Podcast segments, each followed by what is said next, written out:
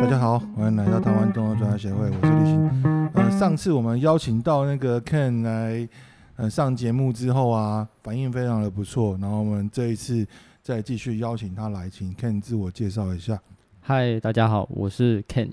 哦，Ken 其实看的书也蛮多的啦。那从事这个工作呢，应该也看到不少，就是呃因为练瑜伽受伤的一些。呃，问题啦，那你可不可以跟我们聊一下，说你自己呃本身的受伤史啊，或者是说看到哪些人有呃在练这个瑜伽的时候，或者是一些动作的时候有受伤的一些问题呢？嗯，好，我先分享一下我自己的受伤史好了。其实，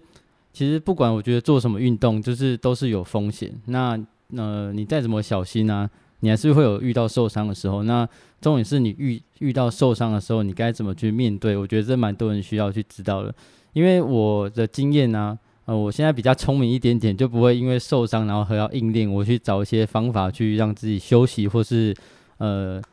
或是治疗，对吧？但是有时候瑜伽练习就很有趣啊，大家说啊，你因为练习，因为比较古老的观念就会说啊，你会受伤，你会痛，就是你。练得不够啊，你再多练一点就不会痛了。那这是比较早期的观念啦。但是我觉得现在我们都是练健康的嘛，所以我觉得观念就是，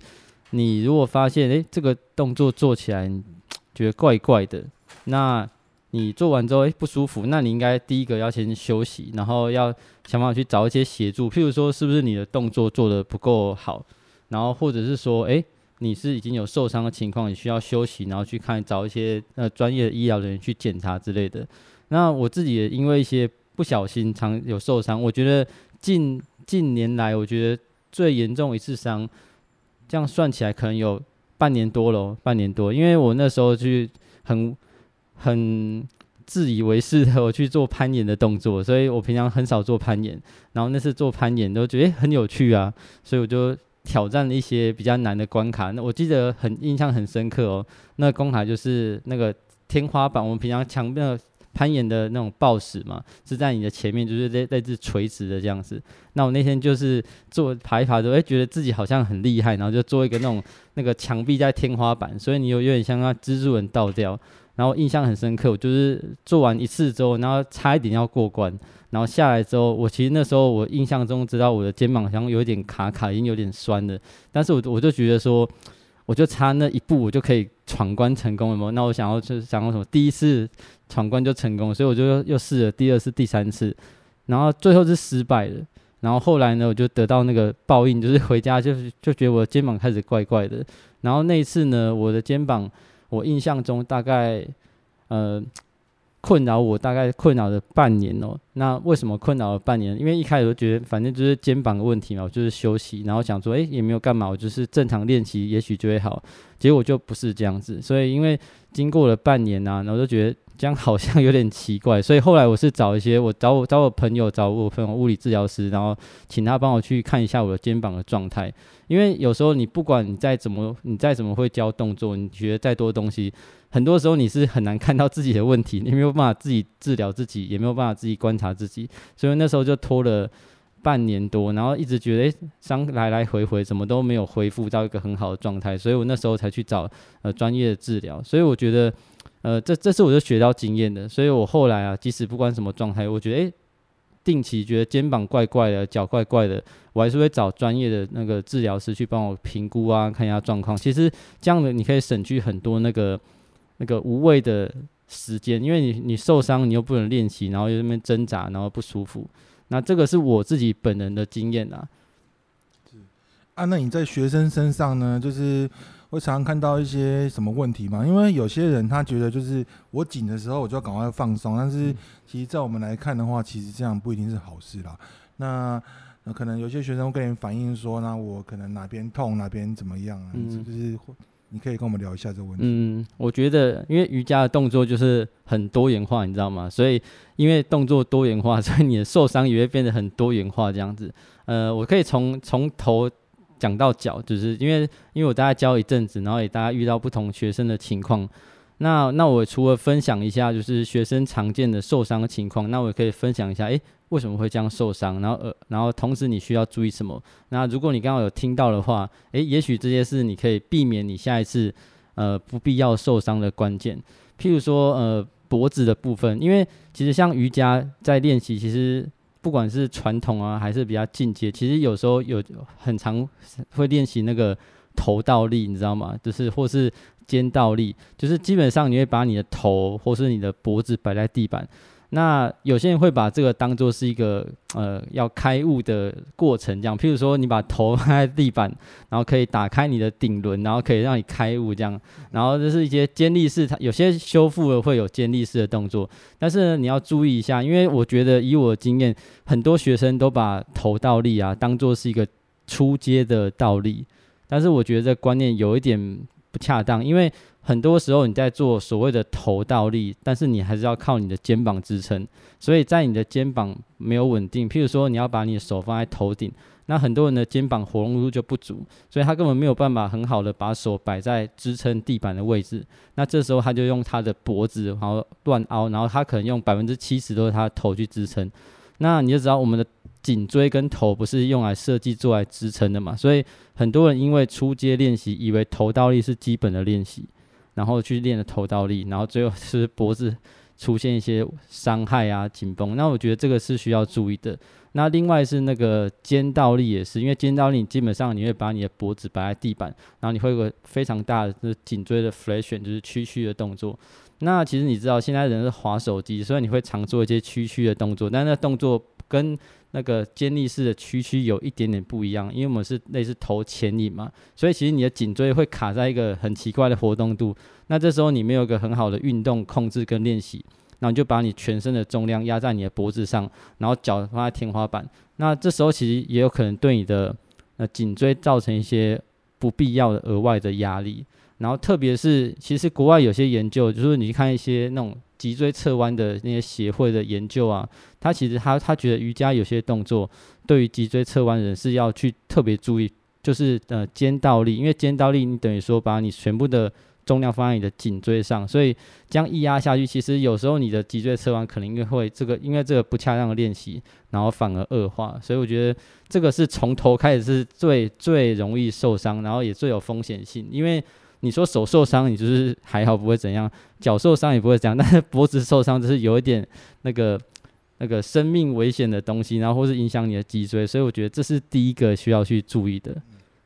好、哦，因为现在疫情的关系啊，所以大家很多还是维持就是内用嘛，对不对？嗯。那课程的部分，很多人还是就是会就是希望还是有实体课程，但是线上课程还是蛮多的。那我看你最近有在。还是有在线上课教学这部分嘛？嗯、那你可以跟大家分享，就是说，哦，你在线上课程感觉就是学生跟你的回馈呢，或者说他有一些需要注意的地方，或者是说你今天看到一些呃人家分享就是教学怎么线上课程的教学，你会怎么去看待这件事情呢？嗯，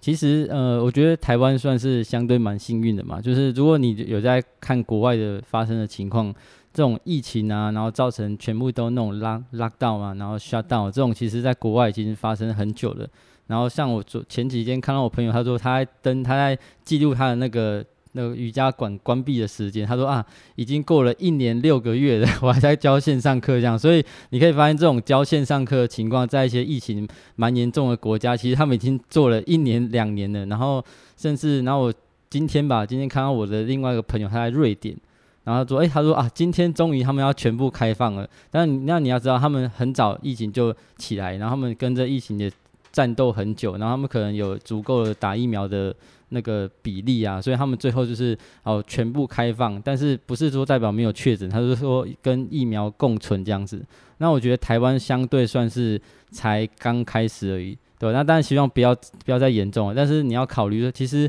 这个就是一个。”趋势，譬如说，我们上次有谈到那个 Animal Flow，对不对？Animal Flow 它是个动作课，那一开始人家会觉得说，诶，你动作课，如果你没有实体课，那怎么教？其实没有，其实人家已经就是从去年还是前年开始，他在全全世界都在开线上的培训的。所以呢，这时候你就可以想到，就是第一个就是时势所所逼嘛。如果你真的没有办法上实体课的话，那线上课是一个你非非得做的事。那反过来，那我觉得也是可以反思一下，就是诶，那没有了实体课，那你你教学的那个价价值是什么？如果我我前几天看一些教学线上教学的书啊，我觉得他讲了一几句话，我觉得蛮有道理，大家可以思考一下。他说，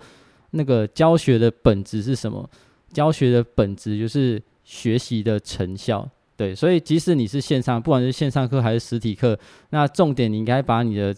心力放在好。那我不管是教实体课啊，还是教线上课，那我要怎么在这个有限的空间、跟环境、跟技术的限制下，然后让学生的成效达到比较好的情况？那我觉得这是可以去思考的。嗯，所以所以这样子的话，嗯，所以就是大家可以去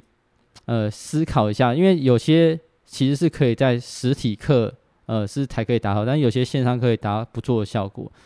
那障碍就是因为毕竟是不是在同空间？那像我们是，如果你是那种学术讲讲述课，那我觉得线上课是蛮不错的，因为你可以通常现在哦，现在大部分的课因为线上的关系，很多那种学术讲述的课，它都会录成影片。所以变成说，你其实可以重复看哦，因为以前其实没有，大家没有那么流行看线上课程。即使那东西是适合做成录录影的，但是大家觉得我就要上实体课嘛，我才不想放在放在那边看。但是我觉得现在反过来，你可以思考，因为有些那种学术的东西，如果你吸收没有那么快，然后你放你影片的话，第一个你可以按照自己的节奏看，然后你忘记的话，还还可以看回放的录影。所以我觉得就这种情况来像来看，学习效果是比较好的。那另外一面呢、就是实体课怎么办？我要看到你，然后才能做动作，那就变成说，这是我觉得对老师跟学生来讲都是一个新的呃体验跟挑战。譬如说，以前如果我们就是举例好，假设我就是一对一的课，然后学生就在我面前，然后我就可以做一些示范干嘛的。其实有时候学生就会呃会很依赖你的就是肢体的 cue，譬如说你会碰他什么地方，会提醒他，然后学生可能会对你比较有些依赖性。但是如果现在是线上课的话，变成说你没有办法实际上接触到你的老师或指导者，那你可能就需要你有更多对自己空间啊、身体的一些觉知，然后或者是你要自己多一点注意力，譬如说你要更注意的听老师在讲什么，然后更注意听老师的示范。那一开始但会有点挣扎是正常的，但是其实最后啊，因为即使是治疗也是一样嘛，你不是把自己丢去，然后躺在那边，然后帮你搓搓揉一揉，那你根本不需要关关注自己的身体就可以好。所以我觉得这机会就是你开始把对你自己的练习或者是你的治疗都好，你可以把一些责任带回到你自己身上，就是你要对自己的身体动作感兴趣，然后也要负责任，这样其实对你来说是最好的。那老师来讲，那你就是你没有办法碰学生嘛，所以你应该去思考一下，那你怎样去。呃，更好的安排你的课程的流程，然后更好的去呃你的口令引导啊，然后或是你的示范的方法，所以你要想到你现在是在荧幕上，所以你可能要考虑的点就会比较多。那我觉得这些都做到的话，其实即使无法取代实体课程，但是它其实还是可以达到不错的学习效果。是，好，那我们也知道，就是现在个人品牌啊，其实也非常重要，就是你可能需要跟人家介绍，就是说。哦，你懂什么？然后你会什么东西？然后你可以帮助大家些什么东西？但当然，在这个部分上啊，需要大量的阅读以及就是输出啦。那我们像 Ken 他其实会花很多时间写一些他的心得给大家看。那你可以给一些人，就是有一些瑜伽老师啊，或者是一些教练，他想要自己做个人行销上什么意见吗？嗯，其实我一开始也没有想那么多。我从一开刚刚进来的时候，那时候我只是写兴趣。然后我觉得，就是这个自我经营品牌，我那前阵子有跟我一些朋友啊、学生聊过，因为现在已经不是那种就是发传单、发名片的时代嘛，现在是网络时代，所以你不管是一个新进的老师或新进的瑜伽儿都一样，你出来根本没有人知道你是谁，对啊，所以如果你与其你不想做挨家挨户的发名片的话，那其实你不管用什么媒体，你有你的 IG 啊、脸书啊，或也呃 YouTube 都可以，因为那就是个免费的的管道嘛。那你可以借由那个管道，第一个可以就是让让人家知道你是谁，然后我觉得第二个也可以当做你自己的学习心得的累积，因为有时候你一开始写可能不是特意要写给所有人看。你可能只是自己的记录啊，然后心得啊。那随着你的学习慢慢累积，其实那些东西会越来越有，呃，会有越越来越越来越有料这样子。那当你的朋友啊或学生看到，哎，其实有兴趣的话，他就会想跟你多呃多了解一下你。所以我觉得现在这个就不是说很刻意的形象，因为很多人就是很排斥这个东西。其实你要反过来想，你是你出来。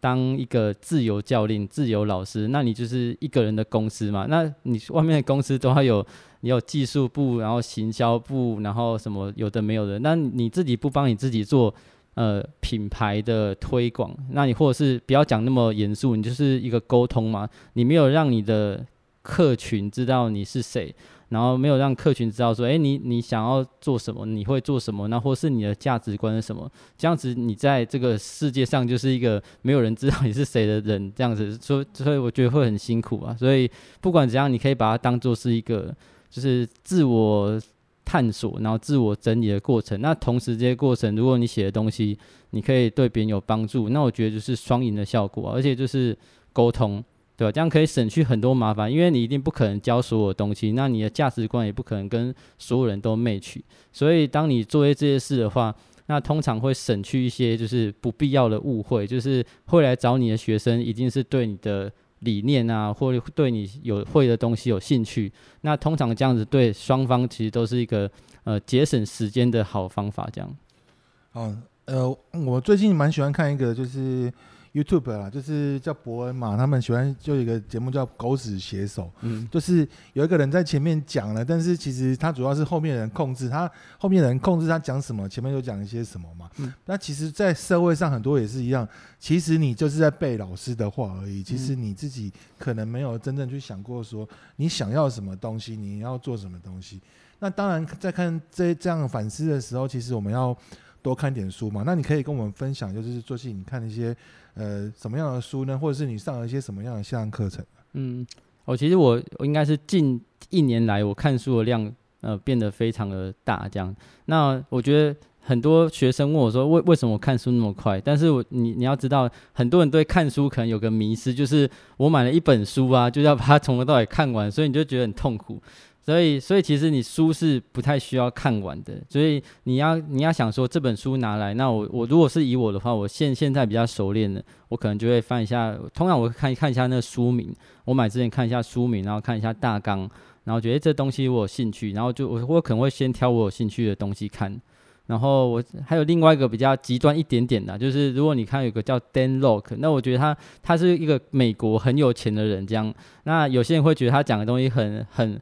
很很腐烂这样，但如果你仔细听一下，有些东西我觉得还蛮有道理的。譬如说，他讲看书，他说我一本书拿来，对不对？我只要翻完，我只要从里面得到三个重点，那我就划算了。所以就这样，一本书至少三个重点就划，然后他就把时间花在下一本书。所以我觉得第一个你要。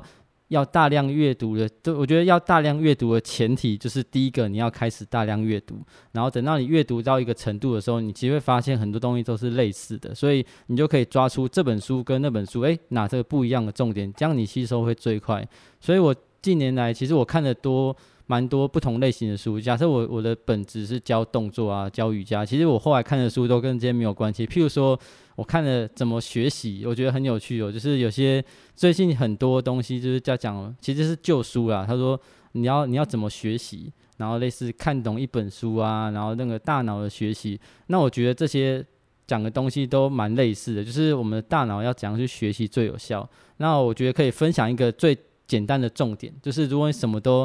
都忘记都没关系。其实你要怎么去学习是最有效的，就是最有效的学习，就是试着把它交给别人。就是说，假设你学个东西，那你你有办法用简单的话把它交给别人，或是把它执行，那你可以把它当做一个目标。所以就回到我们刚才讲的东西啊，所以如果你有个部落格啊，你有个粉砖，你有 IG，那你学到的东西，你可不可以用浅显易懂的话，然后快速的写出来，然后让别人知道，诶，你在这堂课收获什么？那那个就是一个呃输出的过程。那另外有些特别其他的书，譬如说像呃线上线上教学的书啊，那我最近有看。然后还有一些行销，但是我觉得行销就是沟通，就是那最好的行销就是，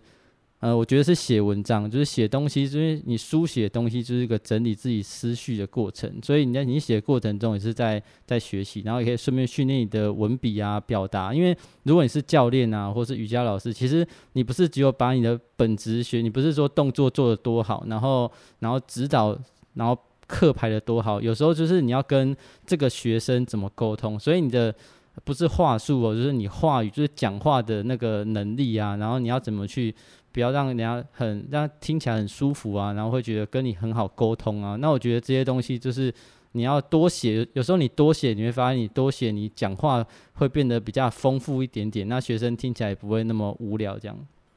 好，那今天我们就谢谢 Ken，我们下次再见，大家 拜拜，拜拜。